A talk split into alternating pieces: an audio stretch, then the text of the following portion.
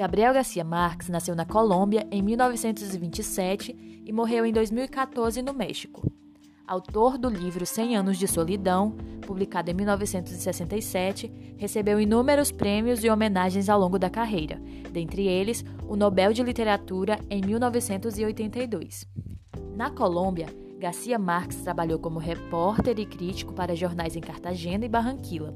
Ao ganhar o mundo, foi correspondente na Europa, nos Estados Unidos e no México.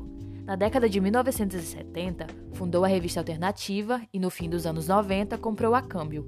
Ao longo da vida, dividiu o ofício de repórter e escritor de maneira única, demarcando de forma precisa os relatos jornalísticos dos textos ficcionais.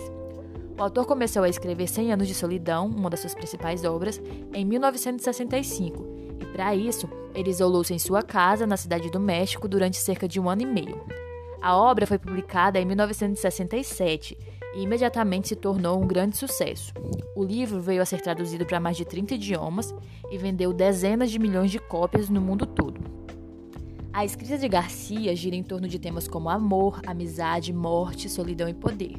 Dentre os muitos autores que o influenciaram estão Franz Kafka e Virginia Woolf. Garcia Marques sempre citava também sua avó como uma das pessoas responsáveis pela maneira como ele contava histórias.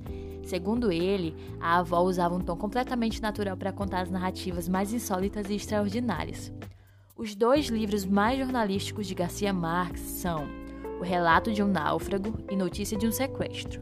O primeiro trata do desaparecimento de marinheiros de um destroyer colombiano durante o que seria, a princípio, uma tormenta no Caribe em 1955. Já o segundo conta a história de raptos e encarceramentos de colombianos nos anos de 1990 pelo cartel de Medellín. Finaliza esse podcast com a seguinte citação do autor: O jornalismo é uma paixão insaciável. Quem não sofreu essa servidão que se alimenta dos imprevistos da vida não pode imaginá-la. Quem não viveu a palpitação sobrenatural da notícia, o orgasmo do furo, a demolição moral do fracasso, não pode sequer conceber o que são.